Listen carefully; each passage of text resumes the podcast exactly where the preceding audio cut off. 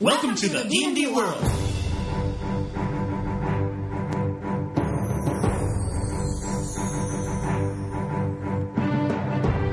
Olá, jogadores e DMs! Estamos aqui para o episódio 95 do podcast Rolando 20. Eu sou Daniel Anandi, estou aqui com o Gustavo Sembiano e hoje nós vamos falar sobre eh, todas as coisas relacionadas a Annihilation. Ah, fala oi pra galera aí, Sembiano! Fala galera, hoje é o dia da. Não é a Stream of Annihilation, mas é a volta da stream do podcast Rolando 20, não é? Finalmente estamos de volta aí, vamos tentar fazer tudo ao vivo. A gente está super atrasado para publicar o podcast, então é, a gente vai ter que lançar vários episódios aí que a gente já tem gravado, que a gente ainda não fez a edição. Então até isso acontecer, vamos esperar um pouquinho. Mas aí a ideia já é gravar esse, noven... já é gravar esse episódio já com todos os efeitos sonoros, já deixar tudo pronto para a gente poder é, daqui partir direto para, para o podcast, né?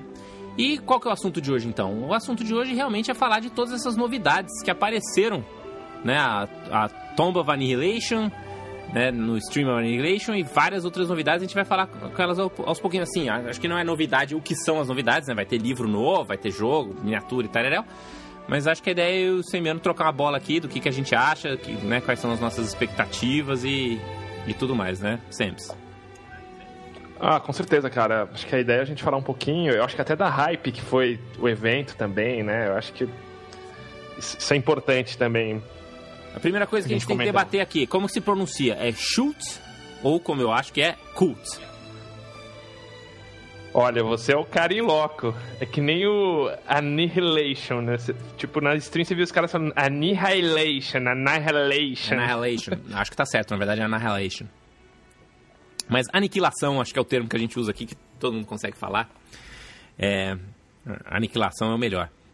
É, mas, e, e culto eu não sei também, você lembra de como que eles falaram no stream? Eu acho que é culto Cara, igual o Cthulhu, né? CH fazendo esse som de... Que nem Temesquira. E né, CH em geral em inglês faz esse som de, de, de K. É, eu, eu, o que eu me recordo é cult. É. Até o Rafael Moraes coloca aqui, cult. Muito bem. E, então, acho que vamos começar por aí, né? Vamos começar pela aventura. Então, uma das primeiras coisas que foram reveladas aí, o próximo lançamento, é mais uma aventura, né? No, nos mesmos moldes das aventuras anteriores do D&D, né? Aquela aventura de nível 1, né? Começa do nível 1 até o nível 11. É, ainda quase na Sword Coast, mas não exatamente. Um pouquinho mais lá pro sul, né? Nessa, nesse, nessa floresta antiga aí que é, é Cult. É, uma ilha, né? Tipo, meio Lost, é, assim. É, uma península barra ilha, barra... Porque, assim, sempre foi uma península, né? Em Faerun. Não sei se de repente encheu um pedaço de água ali e virou uma ilha. Mas tanto faz também, não importa, né? Se é uma ilha, é. uma península, é um pedaço meio isolado que você não chega de maneira muito fácil e que é, é uma super selva, né? Que tem um, alguns lugares, assim, onde tem alguns desbravadores, né? Tem alguns uns núcleos, tem umas cidades e tal, mas que o, o grosso do bagulho ali é inexplorado, né? O que que, que, que é a sua expectativa aí? O que, que você acha de que, que vai ser? Cara, putz, eu fiquei na hype, assim, eu curti. É, tem aí algumas observações, né, mais. Do, mais grognardas aí sobre, sobre cenário, mas, porra, tipo, achei que os caras fizeram um trabalho muito bem feito de divulgação e, e tá legal, cara. É, acho tipo, que a gente pode vai comentar ter a, ter a volta do Acelerac, né? Que é, uma, que é uma outra coisa que eu também acho que vale a pena a gente pontuar mais tarde. Mas vamos falar dos, dos produtos especificamente agora. Ou você prefere falar do stream primeiro? Sim. Não, podemos falar dos produtos. Se der tempo, a gente fala do stream. Porque a, a, algumas pessoas já tinham meio que cantado essa bola, né? De, de puta, vai ser alguma coisa em, em culto, alguma coisa parecida. Eu lembro que até o Bonfim escreveu lá no, nos fóruns lá do, é. do, do, do, do, Facebook, lá dos grupos do Facebook, falando, ó, tô achando que vai ser nessa linha aí. Né? E a, a própria coisa do acelerar, que é a coisa do anel, né? Que, aquele anel do gelo, como é que chama? É enfim, aquilo, a, aquela história toda de que a, no Storm King's Thunder, né, que eles, eles pontuam aquela isso. história daquele artefato que foi o anel que congelou todo o norte. E isso parece que vai ter a ver com essa aventura agora também. E eles trouxeram o, o Acelerac, que é, um, é o Lich do Tomb of Horrors. É, e na verdade o Acelerac ele já era, já foi citado também, acho que até por isso o Bonfim colocou, ele foi citado no último romance do Driz, né? Em Cult, Não enfim, tô sabendo, ele- fale mais, fale mais sobre isso. É, é uma passagem, assim, ele, ele é citado que rola esse tipo, um pouco do. Já dá uma adiantada no plot do, do que é essa aventura, que é mais ou menos, tipo, o cara tá sugando todas as magias de ressurreição é, de toda a Faerun, assim. Uhum. Não, magia de ressurreição não tá Mas você não acha que eles deviam ter usado um, um, um, um lit um lit que já tivesse uns background de Forgotten Realms, em vez de trazer o, o Acelerac lá do, do Greyhawk? Tário Grognard, que eu te falei, as observações Grognard. Claro que você olhando assim de fora, você vê que tipo um Cisastan super casa com isso, não tem nem o que falar, né? Agora, do ponto de vista comercial, tipo, e da hype, é, os caras estão certos. Eu, assim, tá, respeitando aí o, o, o, o canon do cenário, tem muito mais a ver o Cisastan. Mas, cara, tipo, eles estão muito na hype de colocar aí esse, digamos assim, esse, essa cosmologia de D&D das antigas, né? Uhum. Ah, não sei se você chegou a ler o, o, o Curse of Strahd. Uhum. Ali também tem um personagem foda de Greyhawk. Que tá ali na, na paradinha, da, na aventura. Fica, fica a dica. Eu não vou falar quem é pra não dar spoiler, mas tem um.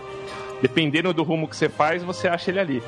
É, tem um outro personagem de Greyhawk que tá também nos romances do Elminster.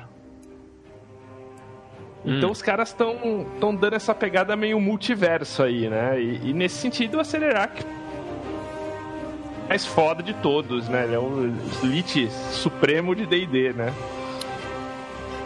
E tem essa pegada também que eles falaram, né? Que vai ser tipo um, um, um feeling meio Indiana Jones, assim, né? O Indiana Jones com zumbis e aquela coisa meio de exploração, uma parada esquecida no meio da selva e muito antiga e tal.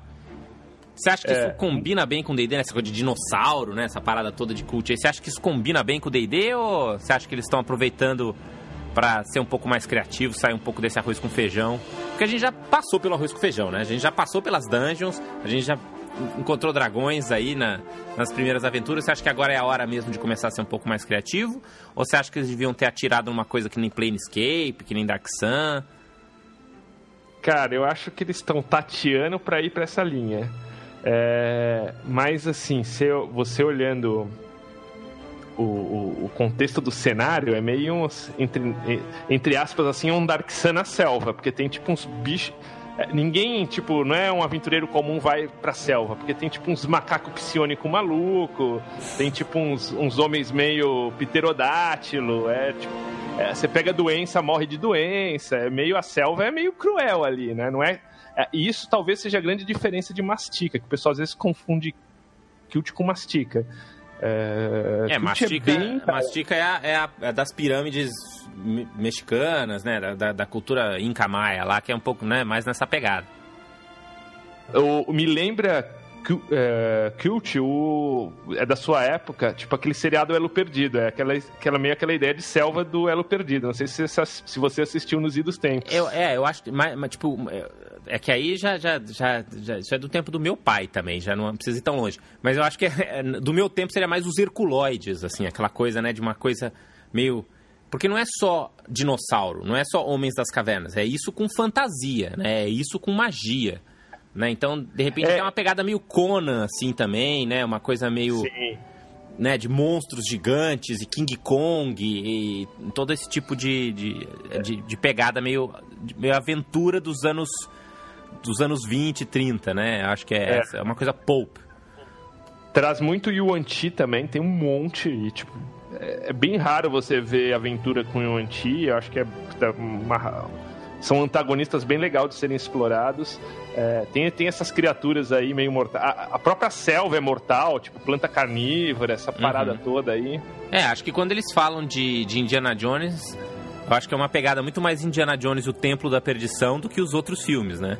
Sim, sim, Que é totalmente. uma coisa meio E- macabra também, né? Uma coisa meio. Porque tem o Lich, porque tem os rituais, né? Tem os cultistas Yuan Ti, essa parada toda, assim. Então não é. Não é só a aventura do.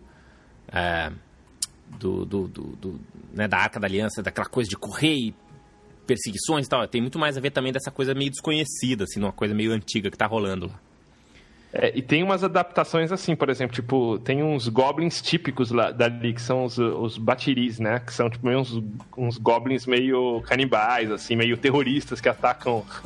Eles, tipo, eles manjam da selva, são meio. fazem um trekking foda da selva, assim, e atacam com estratégias terroristas, assim. Então, acho que vai ser, vai ser divertido. O lance que eles colocam, cara, é que a morte vai ser presente. Tem um feeling meio old school aí no, no ar. E até tem uma regra que eles colocaram nova aí, opcional, que vai ser do save de morte, né? Que vai, vai passar a ser 15. É. Aumentar o DC do save de morte para dizer que é uma aventura mais mortal, eu vou te dizer que é de uma preguiça inacreditável. Mas se eles forem seguir mais ou menos o que eles fizeram no Tales of Yawning Portal com o, o Tomb of Horrors que tem lá, vai ser. É, vai ser mais do mesmo. Você não, você não acha que isso é meio mais do mesmo também? Porque a gente acabou de sair a Tomb of Horrors. E aí você vem com a Tumba of Aniquilação. A Tumba da Aniquilação aí. É, não é, é meio mais a... do mesmo e expandindo isso um pouco? Eu acho que ali, cara, isso, isso, eu tava até. Eu vi uma entrevista do Chris Perkins dizendo isso. Assim, quem é o antagonista? É a Sererac? Não, é a. É a selva. É a selva e a tumba. Então, é, e vai ser uma coisa bem sandbox, assim, os caras descrevendo a aventura é, vai ser alguma coisa mais pro estilo do Curse of Strahd, assim, só que com muito NPC. É, vão introduzir aí, tipo, tem NPC de, de romance antigo, que é um, um Sauriel, que é tipo um povo meio dinossauro, que não é de, de cute, mas o cara vai estar tá lá. Então, eu acho que vai ter, vai ter umas pegadas legais, assim, um pouco diferente do que a gente vinha. Uhum vinha acompanhando. É, alguém é, mencionou E tem uma novidade, no... cara. Fala. Que eu vi hoje, o, o, tá rolando a Origins, o, é, quinta e sexta, né? Hoje, ontem vai até domingo a Origins. Hoje teve um painel do Chris Perkins sobre futuro de D&D. Uhum. É, é, eu vi o tweet da, da Margaret Wise, mas eu não sei o que, é. que, que, falaram. Falaram sobre o que sobre o futuro D&D? Perfil do. Quem quiser me seguir aí no Twitter, arroba Sembiano, eu coloquei o perfil do Cato Catone que teve lá, ele fez um chat live lá de tudo que foi falado. Uma das coisas que foi falado é que a Adventures League vai, vai ter tipo a continuação do nível 11 até o 20. Ah, isso é maneiro, isso é legal. Em vez de você fazer a Adventure League C, a aventura, você é meio que a continuação da parada postou vai ter essa parada. Então, a gente não teve nenhum, nenhuma aventura aí até o 20, mas parece que vai, vai seguir nessa linha. Então, acho que tem, tem umas coisas bem legais que os caras estão colocando. É, isso é esperto, na verdade, né? Porque a gente sabe que a aventura de nível baixo vende melhor, né? A Wizards mesmo já falou isso várias vezes. Né? Ninguém quer comprar aventura de nível alto. Não é que ninguém quer comprar, vende menos, né? Do, do ponto de vista editorial, é uma decisão pior. Mas fazer isso dentro da Adventures League faz bastante sentido, porque existe uma demanda, querendo ou não, né, para essas aventuras de nível mais alto. Então acho que é uma. Um, um, um, bom approach. Alguém mencionou ali no chat sobre ser meio sandbox. Mas ao mesmo tempo a gente tem uma dungeon, não dá pra ter uma dungeon e ser sandbox. Você acha que ela vai ser meio híbrida nesse aspecto, assim? Então vai ser a, a selva né, sendo meio sandbox, meio que alguém, igual alguém falou aqui no chat também, você contratando aí uns, uns gurizinhos para te ajudar a te navegar pela, pela selva e tal, meio Indiana Jones. Sim. E aí depois Sim, que vai... você tem esse, essa fase sandbox, aí você entra na dungeon e aí fica mais dungeon tradicional e menos sandbox. É, vai ser, você acha que vai ser nessa linha, assim? Aventura mais, pelo que eles comentam, vai ser aventura mais sandbox. Ah, hoje, até hoje, a aventura mais. Vai ser sandbox com dungeon? Não, Castle eu explico o que eu acho. Sandbox também e é bem, e é bem dungeon também, né? Exatamente. O Strade foi a aventura mais sandbox que eles fizeram, mas. Uh, só que tem a dungeon do, do castelo ali, do, do Strade. Uhum. O que rola é que, tipo, se você passa na. Você sabe que a dungeon tá ali, no caso do Strade, você sabe que a dungeon tá ali, mas se você for para lá de cara, você vai morrer. então você tem que fazer uns Paranauê lá pra.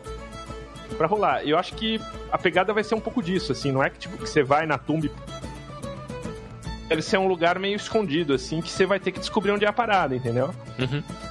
Esse lance que eles falaram dos guias é, meu, se você pegar o guia errado, você tá na merda. Então, é, eu acho que vai, vai ter umas pegadas bem diferentes, assim, a aventura. Eu tô, eu tô empolgado com ela. Tô, acho que vai ser uma, um, um módulo legal de, de, Mas vamos falar então dos produtos relacionados a essa aventura, né? A gente vai ter as miniaturas, né? Recentemente saíram a, da WizKids o Monster Menagerie 2, né? Que são umas miniaturas mais genéricas aí. Mas parece que o próximo set, então, ainda seguindo essa linha do Icons of the Realms, vai ser a, a também ligada a, a Tomb of Annihilation. E, Isso. e aí, enfim, dinossauros, Yuan Tis e coisas relacionadas, certo? Certo, mas eu vi umas coisas assim bem curiosas, cara. Tipo? Assim, de, pe- de umas peças mais. Tipo o Bu de peça. O. Como assim? O é, do, do Baldur's Gate, sabe? O hamster Mas o, O Minsk e o gigante ou o Bu microscópico? tópico no ombro do Minsk, acho. É, eu vi, Ah, então cara. não é o Bu, é o Minsk. é por o Minsk acaso ou vem com o Bu mas também. Mas o Bu é o mais foda deles. o... Vai ter também, eu vi uma miniatura da Valindra. Uhum. Que eu acho que deve ter alguma ligação aí com o Cisastan. Com o Zastan ou com a Cererac? Então, do Cisastan com a Sererac, entendeu? Porque a Valindra é meio a. é meio a beat do, do Cisastan. Então, os caras não iam meter uma miniatura da Valindra à toa no, no, Você acha, no que é, Tomb of A- você acha que é ali que vai ser a, a, a combinância, então? Pode ser que tenham metido à toa, mas eu acho estranho ter uma miniatura dela nessa, nesse set em específico. Uhum. E vai ter também, pra quem compra um case, é, ele vai ter a oportunidade de comprar um set de, tipo, armadilhinhas de dungeon. Uhum. Miniaturas. Uhum. Bem louca, bem louca. É, e aí outra coisa que vem também, então miniaturas não tem muita novidade, né? Mais miniaturas seguindo a linha de miniaturas da, da, da WizKids aí. A gente vai ter também mais um, um board game que também segue a linha dos board games de D&D, né? Que a ideia é você jogar um um D&Dzão focado em combate ali, uma experiência mais board game. A única diferença é, ele que é- agora fala. Ele, ele é a continuação, né? Tipo, um vai ligando no outro, de todos aqueles outros lá. O do, do Driz, do Achardalon lá, É, tudo. Se você quer experimentar, pra você juntar essas coisas todas, né? Depois, pra você, quando você quer criar seus próprios módulos e tal, e os monstros são compatíveis, então dá pra você ir juntando essa. Né, essa- esses board games. Mas, agora, mas o interessante é que agora vai ter uma versão premium, né? Com as miniaturas pintadinhas. Isso não tinha antes, né? Ou tinha já? Ah, o- foi feito ah, uma versão limitada na pro, pro Against the, o, tem um board game do Storm King's Thunder que eu não vou Assault of the Giants Tá. e foi feita uma experiência dessa Entendi. que os- o premium dele, as miniaturas de gigante não eram, não eram do mesmo tamanho, as mediums eram iguais, mas as dos gigantes não eram do mesmo tamanho dos, dos gigantes for real, assim, a, a- a miniatura, né? Tinha uma mudancinha de escala aí. Então eu não sei se eles vão fazer isso. Agora, é legal, vem o board game pintado, ele é dobro do preço. Ma- Mas é uma opção. E os caras vão lançar também, Daniel, tipo uns. Manja esses troféus de taverna, tipo cabeça do touro. Hum, Vão, já tem alguns e vão lançar alguns novos desses troféus com tipo é, Elitide, Beholder. Eles estão lançando meio nessa. Ah, mas pra Tem você muito- pôr na tua casa mesmo. Exato. Uma exato. cabeçona de, de beholder pra você enfiar na, na, na sala. Tua mulher te matar de porrada, né? Exatamente. Você tem que botar na sua exatamente. main cave, né? Você tem que botar lá na, na, na garagem, lá na salinha do RPG. Isso vai rolar também. E bem. vai estar lançando um set de dados personalizado da campanha, que é meio tipo um verdinho com a, com a carinha do demônio, assim. Bem legal, do demônio verde da, da tumba dos horrores, né? Uhum. É... De board game, acho que não sei se chegou a falar do Betrayals. Não, vamos falar agora que eu, eu- foi uma das coisas que eu mais gostei de todo esse announcement aí, que é esse board game Betrayals at Baldur's Gates. Que basicamente é um skin. Assim, igual a gente tem banco imobiliário, né? Com todos os um milhão de skins possíveis, banco imobiliário do Star Wars, banco imobiliário do, sei lá, dos Simpsons tudo mais. E banco imobiliário é um jogo merda, né? Aí, só que aí dessa vez eles pegaram um jogo maneiro e botaram um skin de D&D em cima. Olha que legal. Eles pegaram o Betrayal at the House on the Hill. Você já jogou esse, esse board game, Gustavo? Não, mas me falaram que é muito legal. Inclusive Cara. as expansões muito legais também. Eu, eu, eu, joguei até recentemente, acho que foi um dos últimos board games que eu joguei, assim, da, sei lá, das últimas cinco partidas, acho que um deles foi o, o Betrayal at the House of the Hill. Basicamente, o jogo é assim, é uma dungeonzinha, né, que você tem um grupo de, de investigadores, o, o, tema, o jogo padrão é uma coisa meio Cthulhu, assim. Então você foi pra esse, essa casa mal assombrada, você vai descobrindo, e aí... Só que cada vez que você joga, é uma aventura. Então você vai ter um livrinho, um caderninho assim. Você já jogou Scotland Yard? Você tinha aqueles livros de pista que você falando, ah, o número não sei o que lá, e você pegava a pista e tal. Então você tem um. Eu, eu... Fala. Eu ia te falar que lendo me parecia um pouco nessa linha de Scotland Yard de detetive, assim. Isso, é, é, é, mais no sentido do Scotland Yard, por quê? Porque cada vez que você joga, tem uma história, né? Então você, o jogo vem lá com 50 cenários diferentes. Então, assim, o cenário é, ó, vocês entraram na casa e tem, tem um fantasma que aparece de vez em quando e vocês têm que achar a saída, beleza. Até que em determinado momento alguma coisa triga, uma cartinha triga lá, e aí revela-se o traidor. Aí um dos jogadores vira o traidor. O, o, traidor pode ser o fantasma, o assassino, o poltergeist, o alien, o beholder, né? Seja lá o que for que vai acontecer. E aí ele tem que ler um livrinho específico do, do traidor que vai explicar o segredo. Tipo, o que, que os jogadores vão ter que fazer para ganhar e o que, que ele tem que fazer para impedir que eles ganhem. Né? E aí ele vai dar algumas informações para os jogadores e aí o jogo muda completamente a dinâmica, né? Então, é, enfim, o jogo é bem legal e com um skin de D&D, acho que fica ainda mais appealing para algumas pessoas, né? Especialmente porque eles estão dando uma melhorada no jogo. Eles não estão simplesmente pegando o jogo do jeito que veio, Isso. né? Estão melhorando umas regras que o pessoal achava meio ruim e tal. E em vez de você ter itens que nem arma, né, pistola e, e, e esse tipo de coisa, você tem todas as coisas temáticas do D&D, né? Você tem, sei lá, é, medalhão de Fireball, Magia, farinha de Magic Missile, aquela coisa toda, né? Tem o espaço, né? Porque um é focado mais na mansão e esse, tipo, pelo que eu vi, tem várias áreas aí de, de Baldur's Gate. Então, acho que é, que é uma pegadinha legal mesmo. Mas parece legal, assim, eu acho bem mais legal um jogo que nem esse do, do do Betrayers at Baldur's Gate do que o, o board game do, da, da tumba da aniquilação que sei lá, eu não, não vejo sentido em jogar esses board games do D&D. Por que, que você cara, joga um board joguei... game em vez de jogar D&D, cara? Qual, qual que é a explicação? Não, ó o Davi aí, ó. Eu, eu vou te falar, eu tenho, eu tenho três deles. Fala, Davi. Bem-vindo, Davi. Valeu. É, eu tenho três deles, cara pô, tipo, eu vou te falar que eu joguei com a minha filha e com a minha esposa, foi, foi bem divertido. Ela, ela, meu, tipo, sei lá, acho que ela era muito nova para meter num D&D, mas no joguinho ali foi... É gostoso, cara. Às vezes, tipo, uma experiência mais curta, entendeu? É... Entendi, mas parece... aí, pô, você tem tanto board game parecido, até, até o... Você quer jogar um board game? Por que você não vai jogar o, o aquele outro de Baldur's Gate lá, como que chama? O... Aquele que você vai fazendo as missãozinhas, que tem as pecinhas sabe? O Waterdeep, bem é, legal. Isso. Você pode jogar esse. Cara, tem ou milhões de outros board games que tem uma temática de fantasia também, entendeu? É que eu acho que você tá jogando uma coisa que é tão perto de D&D, mas você só não tá dando aquele passinho a mais que na minha cabeça não faz muito sentido, assim. Mas, ah, bom, o Davi que... pode explicar, porque o Davi gosta de jogar o Descent, que é mais ou menos a mesma coisa, né, Davi? É, que é um dungeon crawler, né? É bem diferente de D&D. Ah, Pelo então, é bem diferente do D&D, das aventuras da Wizards? É, eu acho que, que é? ele tem um, ele é um game diferente? design, assim, a experiência é de board game. Tipo, você tem que planejar, ser bem mais tático, bem mais estratégico. E, e esse agora, e esse agora dá para jogar sozinho, né? Pelo, os outros eu não me recordo se dá para você jogar sozinho, mas esse do, do Tumba Fan Annihilation, eles falaram que vai dar para jogar sozinho.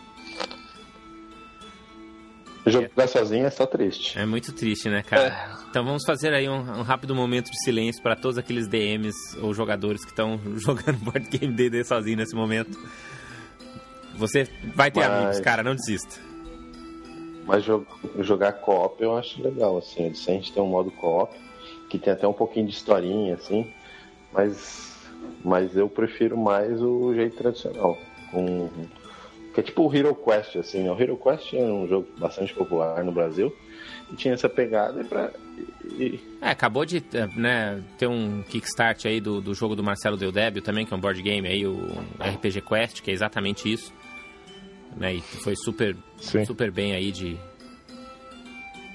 Tinha o Dragon Quest, que era o da Grow também, que é o Hero, Hero Quest de D&D, né? Que era bem legalzinho também.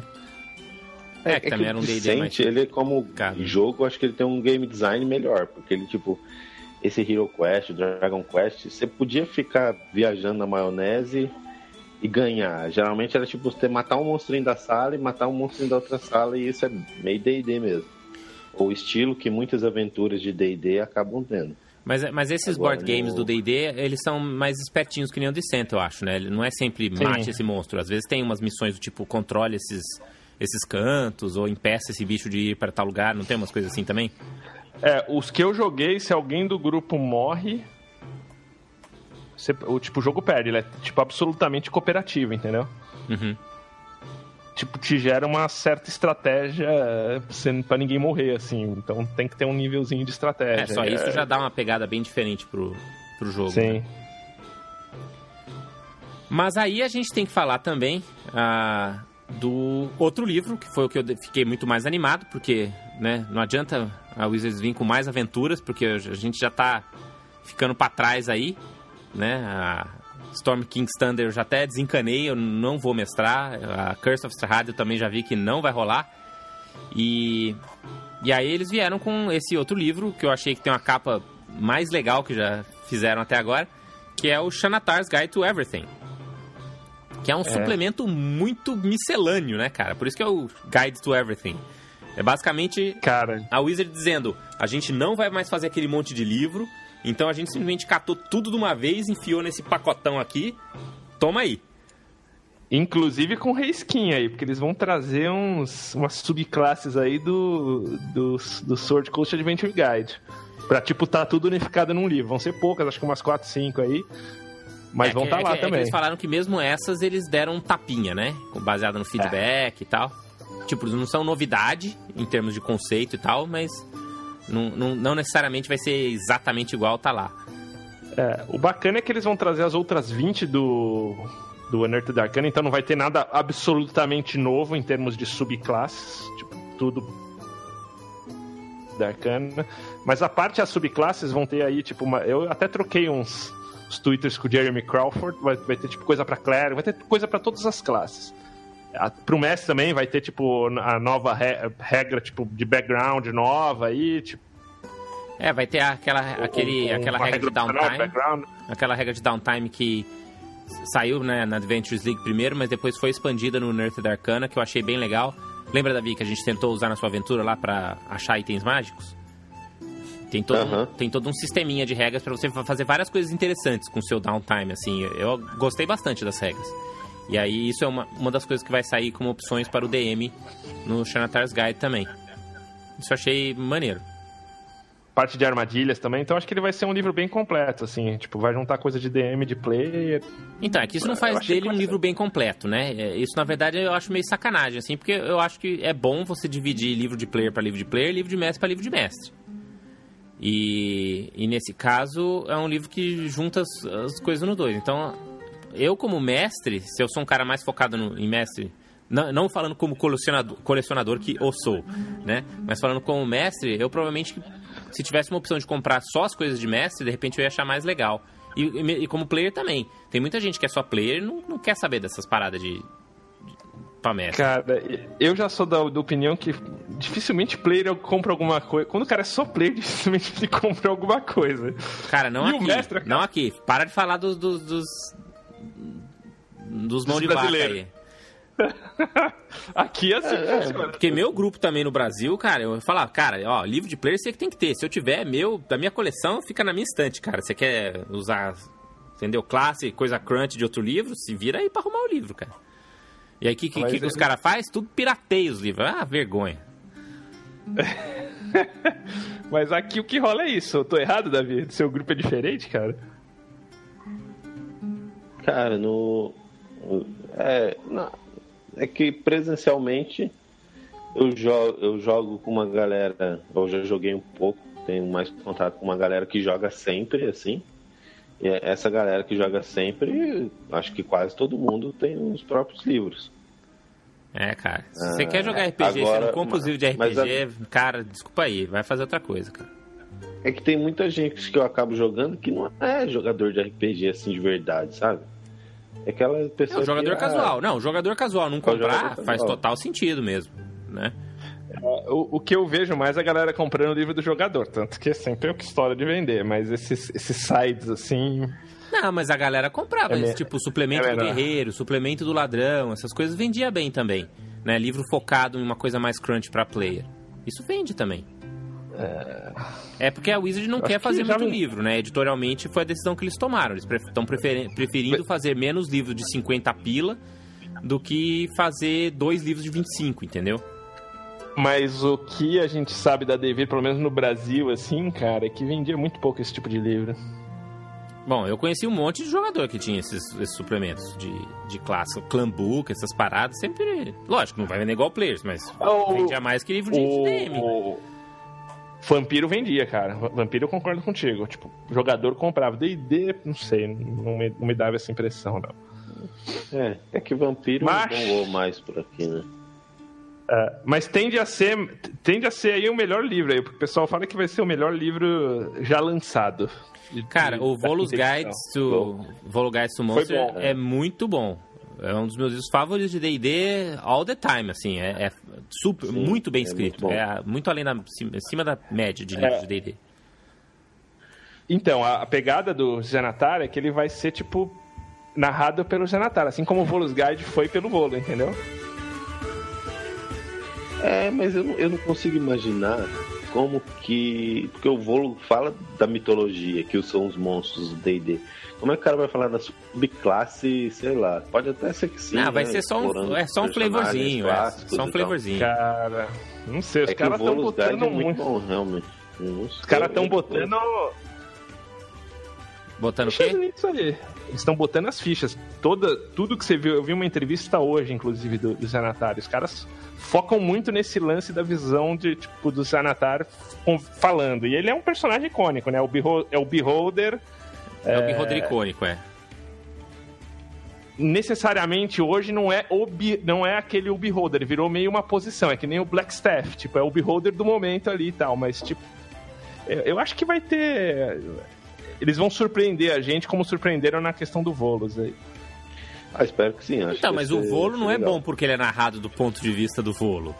O Sim, Volo é não, legal mas- porque ele dá descrições, né, e ideias e, e ele é criativo e, e inspiracional para você criar monstros interessantes, né? Então, Sim, mas que eu digo assim, e não é o Crunch que fez a esse diferença. né? fluff É, mas ali, tipo, o Volos é legal porque ele tem um crunch show com informações úteis e um fluff legal. Ah, Você pega, sei lá, o Dungeon Master Guide da quarta edição. Um puta livro, só que, tipo, escrito daquele jeito merda da quarta edição. Então, mas é, é diferente porque é- não é o fluff, no, né? O, o Volus Guide, o as descrições das, das, das culturas e tal, isso não é fluff, isso é crunch, só que é do- o lado da história. Né? Então, assim, se fosse, não fosse o Volo, fosse o Elmister, ou se não fosse o Elmister, fosse um narrador genérico da terceira pessoa, o livro não ia ser melhor ou pior, entendeu? Né? Tem umas sidebars umas brincadeirinhas do Volo e essas coisas assim, mas isso é para mim é totalmente whatever, não é isso que de- deu a qualidade do livro, né? Então, a mesma coisa que o Xanadar Então. Guys do Everything, a gente vai ter lá as regras de downtime. Não importa quem que tá, né? Se vai ter uma, um- um- umas coluninhas do lado, fala, tipo, umas piadinhas do Beholder. Não, o que importa é as regras de downtime. Mas eu entendo, mas pra, se você vê, por exemplo, os livros da quarta edição, são, eu acho muito bons livros, a maioria deles, inclusive. Não, é que não dá pra você comparar suplemento com livro básico. Os suplementos da quarta edição eram, Sim, mas- eram bem legais de ler também. Se você pegava o livro de, do, por exemplo, da Feywilds, o, o livro Então. dos dragões, dos undeads, eles não eram Mas cê- secões que nem o DMG. Mas você pega, por exemplo, players da quarta edição com players da quinta, tipo, tem uma diferença de, de tom, de fluff, de, de tudo Sim, ali. sem sombra de dúvida, mas aí é, É. diferente, porque a gente tá falando dos E- básicos. O, o- o livro E- básico da repente- quarta edição era um livro de regras, né? Enquanto o livro da quinta edição é um livro de regras que tem um- uma ambientação, uma fantasia, uma, uma coisa inspiracional também. Agora, Sim, mas, por em exemplo, Forgotten suplemento é da- diferente. Forgotten da quarta edição, eles deixaram um pouco isso a desejar. Fizeram meio um manualzinho de regra com informação, assim. É, não, o, campaign É, setting do, do Forgotten é bem, é bem ruinzinho mesmo. Você compara, Então, por exemplo, com o Campaign Setting do, de, de Eberron, por exemplo, ou mesmo de Dark Sun, por exemplo, são bem melhores que o de Forgotten. Que o Forgotten foi meio que um dos primeiros livros também, né? Da quarta edição. Então eles não, não tinham se livrado dessa, dessa- desse aspecto de manual de micro-ondas. Você pega o Essentials também, já é outro nível já de. de- É. É, mas, é mas, mas a quinta edição veio com esse editorial que, na minha opinião, é muito melhor, independente de regra, que é tipo, vamos criar essa mitologia, vamos criar esse universo. é, e Vamos fortalecer usar a marca, o nosso eu acho, freaking brand de um milhão de dólares, né? É. E, e eu acho. E assim, eu espero que esse livro novo realmente tenha essa pegada. Eu acho mais. A natureza dele é mais difícil, entendeu? Quando você pega monstro, parece que é algo mais simples de você fazer. Porque é tipo, você vai falar de monstro, você tem muita oportunidade de fazer um livro legal. Você tem uma perspectiva em character. É. É, agora falar de subclasse dessa maneira, é, tipo, eu espero estar errado, espero que os caras inventem um jeito muito divertido de fazer. Mas eu acho que é um desafio maior, entendeu? Diga-se de passagem, eu quero, quero, quero deixar registrado aqui que eu acho que o suplemento do, Net, do Netin Valley lá, do Buff e tal, não perde nada pro Volus, cara. Em termos de escrita, é muito bem escrito aquele livro. Qual é um dos livro? melhores que eu já li de D&D. É um que é tipo um dos monstros, só que é do Netin Valley. Sei. É, foi um dos, um dos últimos, né? Foi logo antes do Essentials, não foi? Ou foi junto com Essentials, uma coisa assim? Foi logo depois do Essentials, acho. E É, Creature Essentials. Catalog from eh, Creatures from the Dainty Valley. É uma coisa assim, eu lembro desse também. Foi bem Esse um dos muito últimos bom. mesmo. Muito bom. É que já tá. Já, é já é meio transaciona- é, transicional esse aí, né? Então, de repente, já tava rolando uma influência aí do. Vamos, né, se distanciar um pouco do, do que foi o começo da quarta edição também. Com certeza. Agora, ó, um outro anúncio que eles fizeram que eu me empolgou bastante, que eu tava meio assim ressabiado, era, foi do D&D Beyond. É, inclusive falaram mais hoje do D&D Beyond nesse chat aí da, que o cara mandou da, da, da palestra do, do Perkins lá na Origins. Cara, tipo, E o que, que tem de novidade? eles, eles vai ter uma integração full com o Twitch. Integração full, Ah, o então. que, que isso significa? É, boa pergunta, a gente vai ter que ver. Tipo, no sentido Mas- de você ter uns overlays, umas coisas assim, de tipo, eles ter um aplicativo pra você, se for fazer o seu stream de D&D e você tem o seu personagem lá no D&D Beyond, você já pode, tipo, puxar algumas estatísticas, uma coisa. Isso é legal, isso é uma, uma coisa maneira. E tipo aqueles lances de descontar, tipo, descontar é, hit points e tal, tipo, bem legal. É, o D&D o D&D Beyond vai ser tipo a versão online dos livros com um método de search. Eu já um pouco usei na última sessão, eu tenho como jogador. Cara, pra você consultar as magias é campeão, mata todas essas cartinhas aí. É, o foda é que ele precisa de internet, né? Então em evento assim não, não vai funcionar muito. Mas talvez eu acho que venha a ser uma alternativa para quem não quer, tipo, cair de cara muito no Fantasy Grounds tal para fazer para fazer jogos online. Por mais que me parece que está sendo desenvolvida alguma integração com o Fantasy Grounds também. Então é, é bem promissor aí. E hoje eles O falaram que eu entendi de integração é que eles vão. O que eles vão fazer é exportar. a- a- tipo, você pode fazer o seu personagem do D&D Beyond e ele vai exportar para Roll20, vai exportar para Fantasy Ground, vai exportar para você imprimir. Né? A ideia deles é fazer esse tipo de, de export. Mas o problema é que a, a Wizard está licenciando esse conteúdo para tudo quanto é plataforma, né? E o D&D D&D Beyond vai ser mais uma plataforma. Então, assim, eu já paguei para comprar o Player Handbook físico. Aí depois eu paguei de novo para ter o Player Handbook no Fantasy Grounds. Aí você vai querer, pag- né? Paguei para ter o Player Handbook no Roll20. E aí você vai ter que pagar de novo para ter o Player Handbook. Tipo, vou pagar quatro vezes para ter o Player Handbook se eu quiser ter É. ele em todas as plataformas. Então é uma coisa meio que não é sustentável, assim. Lógico, você Ah, não precisa fazer nada disso um milhão de vezes. Sim. Mas o, o lance é que, tipo, tem. é, sei lá, não, não parece um modelo muito inteligente do, do, do, do ponto de vista É. de. pro consumidor. Eu assim. esperei, eu esperei pro D&D Beyond, pro, pro, pro, pro D&D Beyond. E, e assim, vai ter um character builder tão ou mais foda que o que tinha na quarta edição. Os caras falaram hoje que, tipo, prometem fazer um personagem em dois minutos aí. É, o modo referencial dele me parece das fichas de personagem muito mais fácil do que, tipo, eu vi no Fantasy Grounds, no Fantasy Ground e no, e É no que o D&D Roll20. Beyond ele não vai ser um VTT, né? Aí que eles dizem, o que eu vi sobre a integração com Fantasy Grounds é por causa do VTT. É, mas isso não ficou muito claro ainda, porque é justamente o que você falou, tipo, uma, eles vão lançando coisas que uma vai competindo com a outra, assim. Que na verdade, eles não têm risco nenhum nisso, eles licenciam e os caras que se virem para fazer o produto. Né? Que não, é a, a grande a vantagem. Wizard sim, mas pro, É. pros caras lá da. da é os caras da Curse, né, que estão fazendo? Que, a, que, que dig- diga-se de passagem, a Twitch é dona. Isso. Então, mas para eu duvido que eles vão fazer um- um- uma virtual table, simplesmente porque, cara, não é trivial. Eles ainda têm que acertar nesse todo esse lance de ferramental, porque eles têm um modelo de negócio extremamente arriscado, que é tentar cobrar das pessoas mensalmente, igual elas faziam na quarta edição com o D&D Insider, né? O D&D Insider, na minha opinião, era legal, mas você tinha um, um- um valor agregado com a Dungeon e com a Dragon Magazine. Né? Se você fosse pagar só o D&D Insider só para ter acesso às ferramentinhas, eu acho que era super overpriced. Eu provavelmente não, não teria pagado né, naquela época. Então, e, e falar assim, ah, então você vai pagar aqui o, o- o MSRP, né, o, o livro full do livro, para poder ver o Player Handbook na web, cara, isso não, não- não é valor Não, agregado. Eu acho que não é. Não é só ver o players. Ele, pelo que eu vi, ele vai ter uma série de outras funcionalidades. De. Porque, assim, Tipo? busca real time de magia. Coisas que você acaba comprando outros produtos para fazer também mais, mais materiais, assim. E essa parte do. Da integração de Twitch para jogo online, acho que vai ser bem, bem legal. Não sei ainda como vai funcionar essa questão de. É que isso é legal pra quem faz stream. É legal pros streamers, é legal pra comunidade. Agora, assim, o cara que é o jogador casual. Mas para você jogar com. Sim, sim, mas que eu digo assim. ó, Não tô nem a dizendo jogador é que a casual. O cara que é comunidade- só jogador que não joga online. Porque o stream é só pra quem quer publicar isso. Tem um monte de gente jogando online no Fantasy Grounds e no Roll20, e um monte mesmo. Você vê os números do Roll20 sozinhos.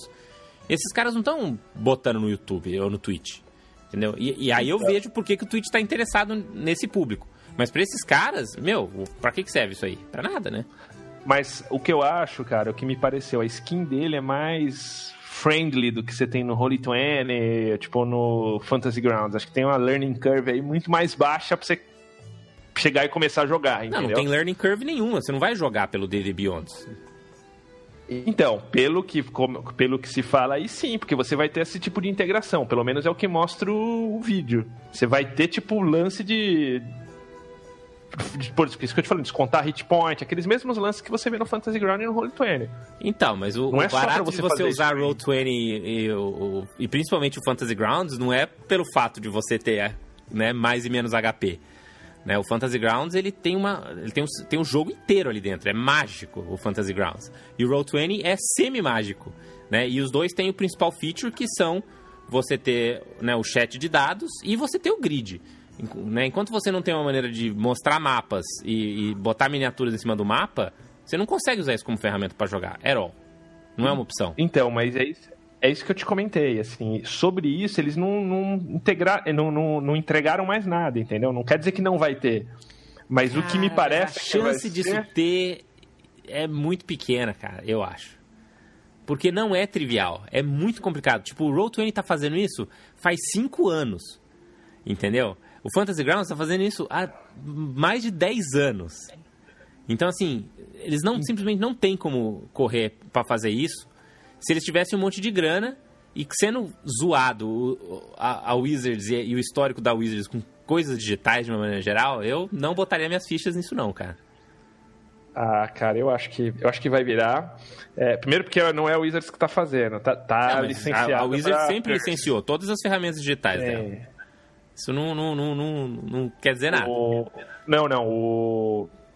o- Antigamente na quarta edição não era, era a própria Wizards que rolava. Tanto que foi o que deu a merda da VTT, né? Não, não, senhor. Sim, Não, era, era a Wizards. Era a Wizards no sentido de que, sim, mas era todo subcontratado com outra empresa, né? Não tinha ninguém Sim, que, mas eu digo- trabalhava pra Wizards que tomava nenhuma decisão de desenvolvimento. Eles só ficavam Digo, metendo todo- bedelho. Mas com certeza eles metem muito bedelho no D&D Beyond também. Só não metem E- tanto bedelho porque hoje é uma equipe de cinco neguinhos, né? E na época tinha um monte de Cara. gente. Eu acho que eles metem o B dele no mesmo nível que eles metem no Fantasy Grounds ou no Roll20. Tipo, Não, lá não tem meter. nada. Lá não tem Ah. nada. Não, não tem, porque no, no caso do Fantasy Grounds Roll20, basicamente é, ó, vocês querem licenciar o nosso negócio? Beleza, tá aqui o que vocês podem usar, o que vocês não podem, faz aí o que você quiser com isso. Você acha Eu que vai ser assim com o. D&D Beyond?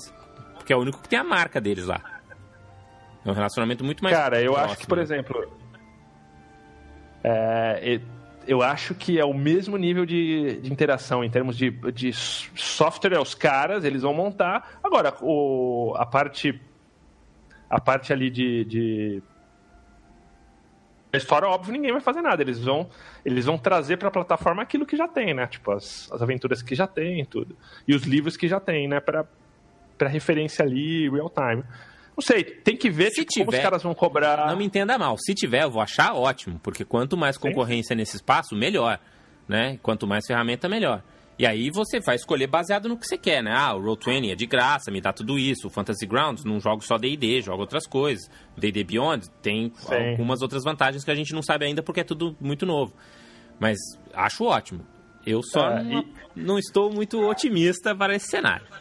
É que o Fantasy Cara, eu- Ground. Tem pra você comprar um negócio que, que, que role legal. Acho que é até bom. ah, quem usa, assim, inicial que eu vejo, tem. Eu com, com Roll20 eu já cheguei a fazer personagem. Fantasy Grounds não, só li sobre, vocês podem falar melhor. Acho que depois que você pega, vai muito fácil, mas o. Entender ali aquele, aquele meandro é uma, é uma situação que no começo, assim, meio que inibe algumas pessoas de, de entrarem, né? Então, o que eu acho que eles estão tentando fazer é uma um meio termo aí entre o Roll20, que comprar as coisas lá é caro, e eu não sei como é que eles vão monetizar isso. O segredo do sucesso aí tá em como os caras vão monetizar, né? Uhum. É, eu, eu não acho. eu, Pessoalmente, eu não acho Fantasy Grounds tão ruim, mas pra mim, o que me deixa a- com o pé atrás, concordando aí com o o Anand, é que, cara, vocês lembram quando surgiu a, a ideia da, da Virtual Table, da Wizard? Cara, você tinha as fotos 3D, os dadinhos, Sim, você sim. tinha tudo. Tudo que os caras iam fazer e eles não tinham absolutamente nada. Eles não tinham nada. Eles não tinham character builder. Eles não tinham nfoi Eu li uma história, É Davi, que na verdade. então eu eles- não confio nos caras pra fazer nada. É. O que eu li, uma história foi até interessante, que o cara que estava desenvolvendo isso morreu, e era meio que. que único, assim, sei lá. Mas é. Não sei, é, por isso que acho que até eles nem falaram de Virtual, de virtual Table. Como eu disse, acho que tem que. É um lance que eu tô na expectativa. Eu não comprei Fantasy Grounds, não comprei o, o Roll20. Se eu fosse comprar um dos dois, eu compraria o Fantasy Grounds.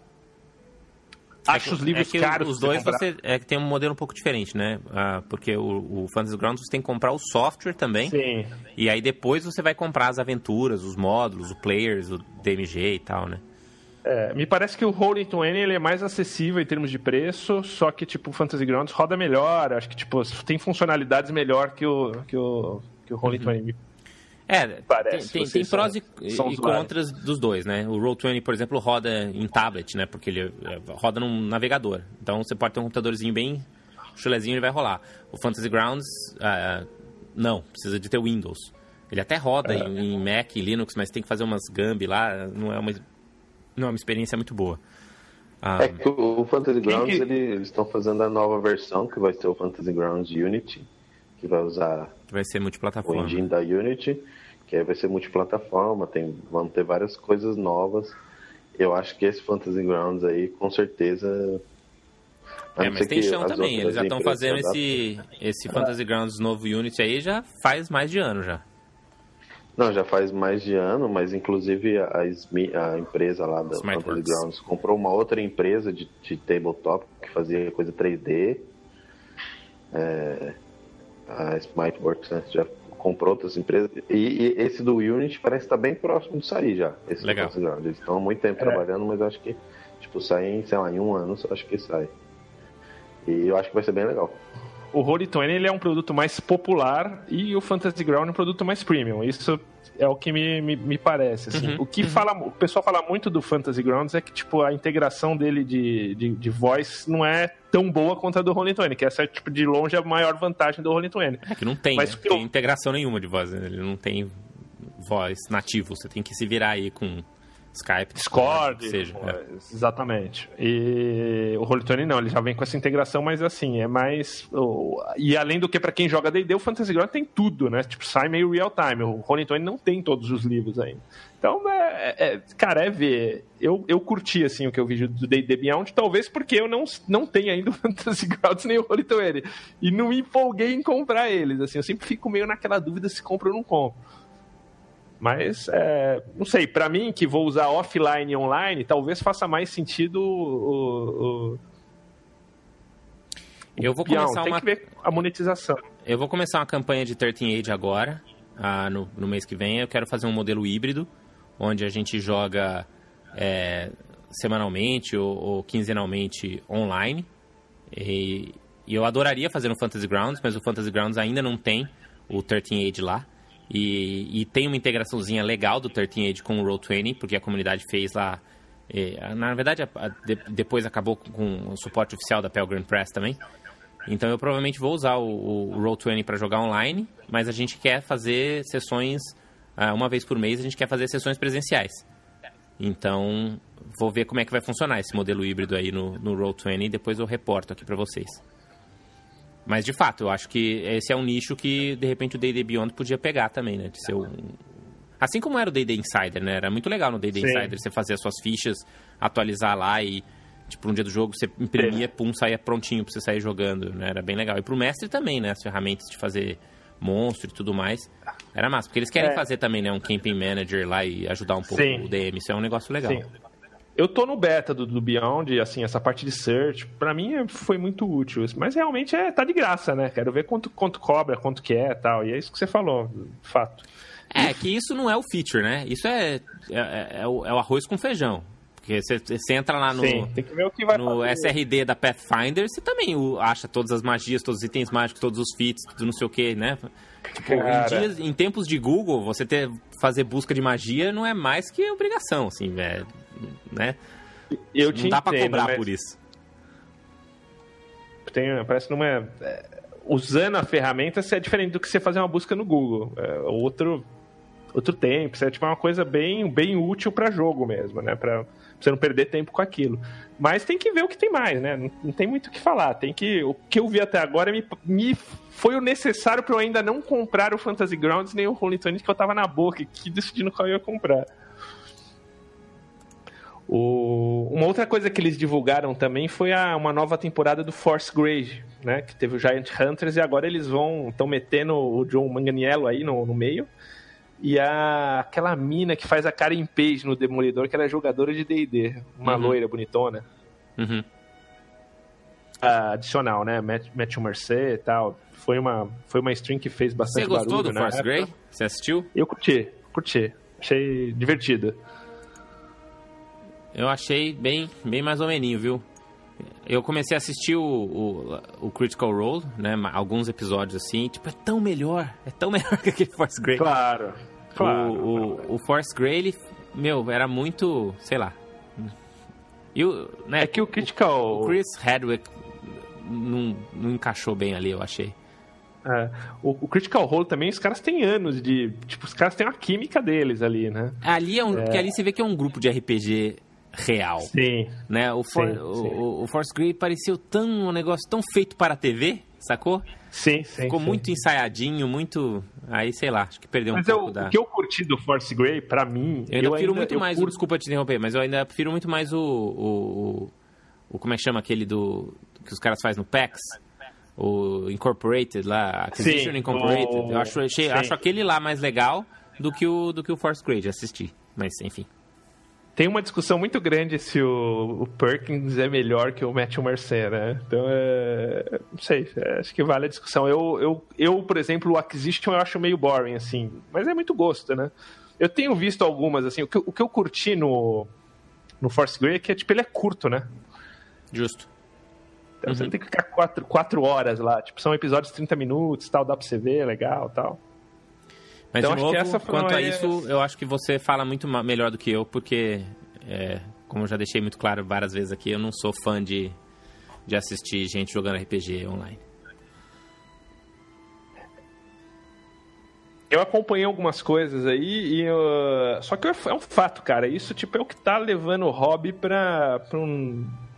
Eu, pro, para uma nova, para um novo patamar hoje, trazendo gente nova para jogar, né? Sem, é, sem sombra de dúvida. Acho que a gente então puxa para encerrar como último tópico aqui de hoje esse o, o, stream, né? Eles fizeram esse stream of annihilation aí, né? Que fizeram, sei lá, horas e horas, né? Foi um, um super show online onde eles chamaram entrevistas com os vários fabricantes, né? Conversaram com a WizKids, conversaram com a Smiteworks do Fantasy Grounds, fizeram vários jogos diferentes e foram falar das novidades.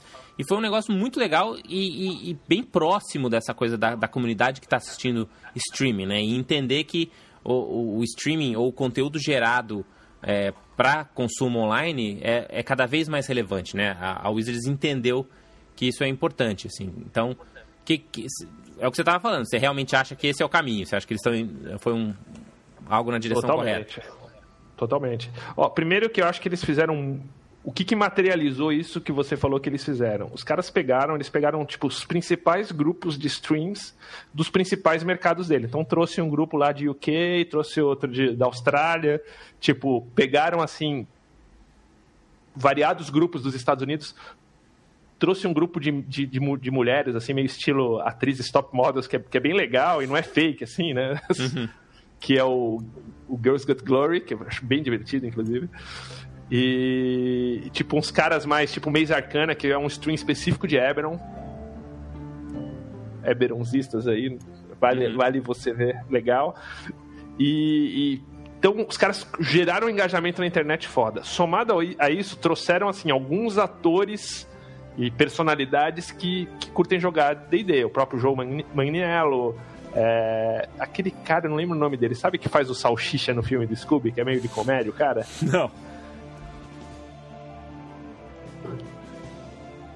Ou de passagem, assim, não?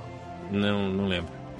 É a. Não, eu, eu, eu, eu procurei agora o nome da, da moça que foi, vai entrar no Critical Role lá, que é no Grey Force Grey, que é a Deborah é. Ann Wall. Isso, isso. É, e ela é declarada jogadora de D&D. E ela declarou isso, tipo, bem antes, assim. Eu vi numa Comic Con aí, ela comentando. Uhum. É, mas eles trouxeram, assim, várias outras pessoas. Não o Vin Diesel, né? Ninguém do primeiro time de, de artista. Acho que o cara mais conhecido ali era o Joe Magniello mesmo. Que... Se bem que mas o Vin Diesel fez um, uns jogos de D&D com eles também, não fizeram? Eu lembro dele. Fez com... ele fez com o Critical Role, né? Sim, sim. Ele fez um bem rapidinho aqui não dá pro cara, tipo, parar a agenda dele pra ir pra Seattle fazer a parada, né? Uhum. Então. É...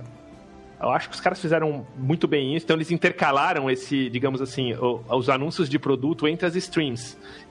Uhum. E eles usaram os grupos original, originais, trouxeram o, o, grupo C lá da, da Acquisition Incorporated também para fazer um jogo. Uhum. E foram misturando a galera. Cara, foi, foi louco, foi bem da hora. Assim. Acho que eu nunca tinha visto tipo, um movimento da Wizards de marketing nesse nível. É, que deu, tipo, abraçando a comunidade, né? Isso que eu achei o, o, o, ponto forte, assim, né? Conseguiram misturar bem, assim, a coisa das...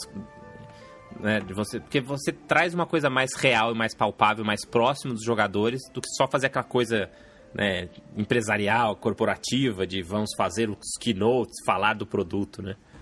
Então isso que os caras da Austrália, que é o Dragon Friends, eu nunca tinha visto eles. Tipo, é meio um grupo de comediantes, cara. É, o Leonardo comentou pegaram, aqui no, no, no chat.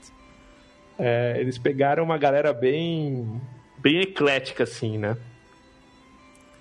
Mas enfim, foi então algo que espero que eles continuem fazendo, né? Espero que eles continuem fazendo Sim. eventos desse tipo para lançar né, os próximos produtos. Isso foi uma, uma coisa muito, muito bacana. Então. Mas. Estamos... Promissor aí. Fala, o promissor sempre. é que o, o John Magniello ele foi o cara que postou o, roteiro de Dragonlance aí, né? Então você vê que de fato não era zoeira. Tipo, o cara, alguma conversa com o Wizards tem disso. Cara, um filme de Dragonlance. Cara, Dragonlance tinha que ser. Acho que foi você que falou, né? Que tinha que ser uma série da HBO. Porque vai acabar Game of Thrones. Vai ficar um, um puta de uma lacuna né, na HBO. Eles precisam ver qual que vai ser a, pró a próximo Game of Thrones, cara. E Dragonlance. Já pensou? Ia ser Também, lindo. série. É, porque filme de Dragonlance, entendeu? Não sei, mas uma série, entendeu? Ia bem, assim, ia, encaixava bonitinho, eu acho. De fazer uma, uma, série com, com, com dinheiro, assim. Pra meio acabar com essa maldição, né, dos filmes e séries chulés de D&D. A melhor coisa que já saiu pra televisão, cinema de D&D foi Caverna do Dragão, né? Então... É, isso foi top. Mas enfim, acho que a gente comentou aqui as novidades, espero que isso seja útil para alguém, então deixem aí as suas opiniões. Não esqueçam que a gente tem o, o nosso blog, que está meio abandonado lá em rolando20.com.br. E você também tem o Twitter do arroba rolando20, que você pode. A gente está sempre avisando quando a gente está fazendo aqui nossas lives. É, na teoria, a gente tenta sempre fazer no mesmo horário aqui de sexta-feira, né, às 8h30 do Brasil. Fique à vontade para aparecer lá em youtube.com.br rolando20. E a gente deixa sempre o nosso profundo agradecimento para os nossos patronos e padrinhos que contribuem aí com, com alguns dólares ou alguns reais aí para manter tudo isso de pé, né? para manter o podcast rodando, para manter o site no ar. Eu sei que a gente está super atrasado de lançamentos de podcast. É, o Daniel Figueiredo teve alguns problemas pessoais aí, não conseguiu editar, então tá meio paralisada a nossa, nossa edição. Eu vou catar esses podcasts para editar para trás e lançar, porque a gente está gravando hoje o 95 e o 92 ainda não foi pro ar. Né? Então, agradeço também aos nossos fãs fiéis que estão aqui no YouTube, aqui no chat, né? Todo mundo que trocou ideia aqui com a gente, deixou seus comentários aqui no chat, fica permanentemente aqui no vídeo do YouTube. Então agradeço a todos que passaram essa última hora com a gente. Obrigado, Davi, obrigado, Gustavo. Alguma última algumas últimas palavras em relação a esses produtos, todos que a gente comentou hoje, e lançamentos e novidades? Eu tô fudido que eu vou comprar muita coisa disso, cara. E você, Davi? O que, que, você achou? Ah, ah, eu recomendo todo mundo assistir o, o, streaming. Se você não gostar muito de, de ver os, os, jogos em si, o RPG, dá pra você ir pulando eles e só ver os lançamentos dos jogos também, que aí eles vão. Ah, vão falar mais um pouquinho sobre o que a gente falou aqui. É, o, o, Davi, o Davi viu do Fantasy Grounds também. Teve alguns anúncios do Fantasy Grounds. Esse, esse é, eu não vi. O Fantasy Grounds falou esse justamente do, do Fantasy Grounds Unity, que deve tá para sair. É, que é, é, bem bonitinho. Assim, eles fizeram uns features que eu acho que vai agregar bastante para jogar online, mas manter aquelas. Ah, de dar aquela uh, sensação de estar tá no mundo, sabe? Acho que o Fantasy Grounds, pelo menos o hoje... O Virtual Tabletop tem que ser um tabletop, né? É, e o, o, Fantasy Grounds, ele tem todo, é, todo o feature dele, eu acho que uma coisa que você não, as pessoas não comparam muito com o Roll20, mas ele é todo... Todos os botõezinhos são de madeira, não sei o que, você põe isso aí no seu monitor, tipo, você entra naquele mundinho, sabe? Uhum. O Roll20 parece que você tá no navegadorzão mesmo. É. E não, não é, é, muito bobeira, mas no, sei lá, para mim faz bastante diferença. Assim, eu realmente entro mais no, no mundo quando eu tô jogando pelo Fantasy Grounds. Eu, eu acho que o Fantasy Grounds vai trazer bastante coisa legal. Eles também falaram algumas coisas de, de videogame, Neverwinter e D&D. Não sei se vocês Sim. sobre Sim. isso. Também parece que vai ser interessante. Mas assistam lá, mais fácil. Então assistam lá, a gente vai deixar os links aqui no post. E obrigado a todos, então. Até a próxima e rolem 20. Dungeons and Dragons. Dragon, Dragon, Dragon.